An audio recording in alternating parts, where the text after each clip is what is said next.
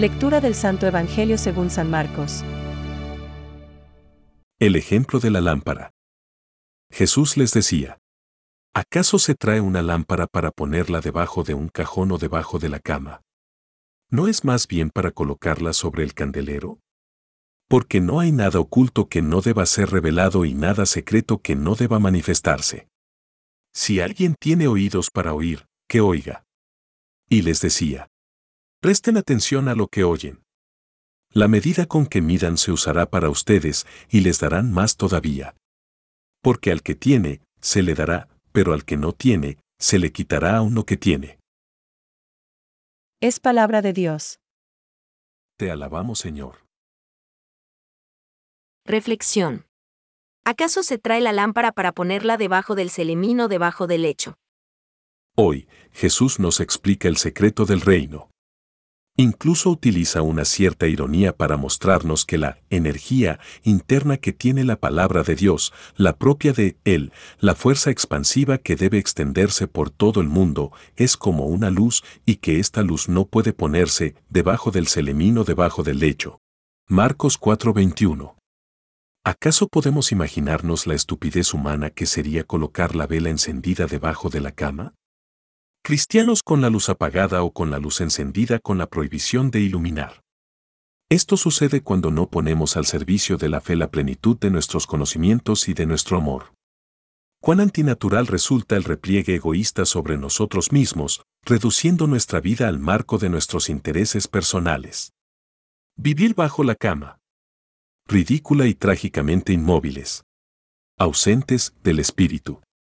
El Evangelio, todo lo contrario, es un santo arrebato de amor apasionado que quiere comunicarse, que necesita decirse, que lleva en sí una exigencia de crecimiento personal, de madurez interior y de servicio a los otros.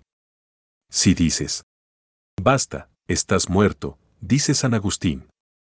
Y San José María. Señor, que tenga peso y medida en todo, menos en el amor.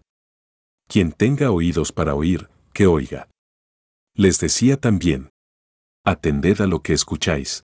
Marcos 4,23-24. Pero, ¿qué quiere decir escuchar?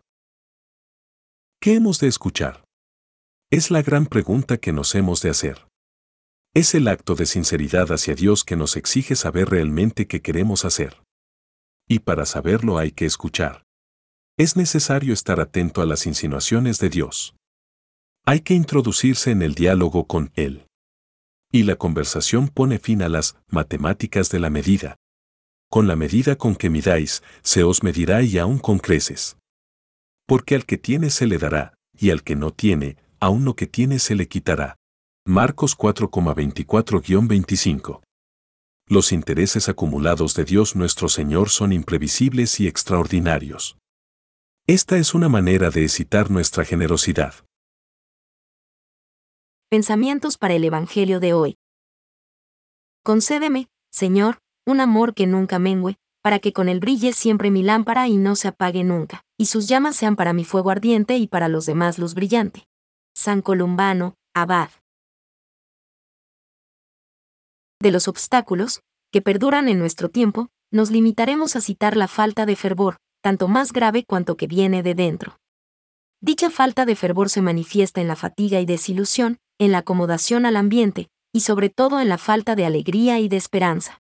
San Pablo VI. La vida entera de Cristo fue una continua enseñanza.